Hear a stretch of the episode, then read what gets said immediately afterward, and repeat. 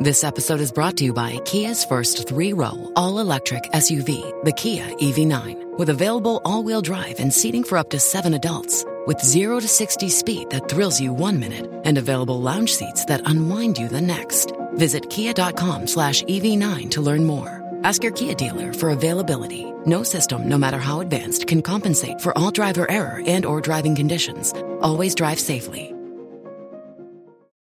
Bonjour à toutes et à tous. C'est une question que de nombreuses personnes se posent. Peut-on faire confiance à la 5G Que ce soit pour notre santé, pour l'environnement et même à propos d'une potentielle surcharge du réseau mobile, les doutes sont nombreux et parfois légitimes. C'est pourquoi Chose à savoir Tech et Ericsson, à la fois équipementiers des télécoms et spécialistes de la 5G, s'associent le temps d'un épisode pour vous aider à balayer les idées reçues et y voir clair parmi toutes les fake news qui circulent autour de cette nouvelle technologie.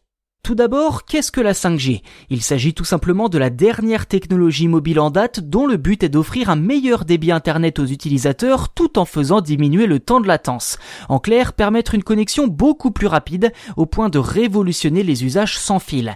Par exemple, il sera possible d'utiliser un casque de réalité virtuelle recevant des images en ultra haute définition, 4K voire même 8K, et ce sans le moindre bug. Cela ne s'appliquera pas qu'au champ des jeux vidéo puisque la médecine est plus globalement la science pourront aussi en profiter. Imaginez un peu, des opérations très délicates pourraient être menées à distance par des chirurgiens experts sur des patients hospitalisés à l'autre bout du monde, et ce grâce à la réalité virtuelle, la robotique et la 5G.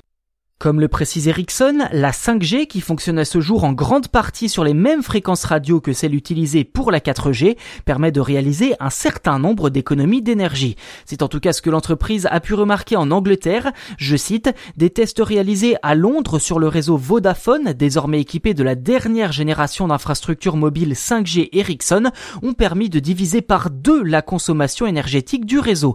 Un autre exemple, venu du Texas aux États-Unis cette fois, corrobore cette analyse je cite, l'usine intelligente 5G d'Ericsson au Texas, qui dessert principalement les clients 5G d'Ericsson en Amérique du Nord, est conçue pour réduire la consommation d'énergie de 24%, l'utilisation de l'eau à l'intérieur des bâtiments de 75%, le tout alimenté entièrement par de l'électricité renouvelable.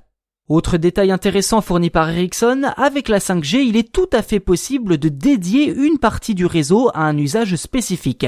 C'est ce que l'on appelle le network slicing ou découpage du réseau en français.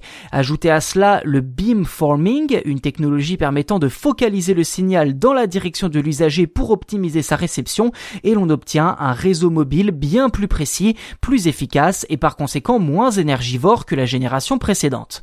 À l'étranger, la 5G est majoritairement accueillie comme un vecteur d'opportunité, mais aussi comme une technologie vertueuse. En France, il faut bien avouer que son arrivée l'an dernier a suscité de nombreuses inquiétudes, notamment pour notre santé. Mais d'après le Conseil général de l'environnement et du développement durable, l'inspection générale des affaires sociales et l'Agence nationale de sécurité sanitaire ANSES, la 5G ne présenterait aucun danger tel qu'elle est déployée actuellement. Pour arriver à cette conclusion, ces trois se sont notamment basés sur des données collectées dans 26 pays différents où la 5G est déjà déployée. Vous l'avez compris, il n'y a pour l'instant aucune raison de s'inquiéter à propos de la 5G, ce qui ne signifie pas que d'autres études ne doivent pas être menées sur le long terme. S'il est sain de se questionner au sujet de cette technologie, il est tout aussi important de mettre en doute la pertinence des discours les plus alarmistes. Car non, les vaccins contre le Covid ne contiennent pas de puce 5G.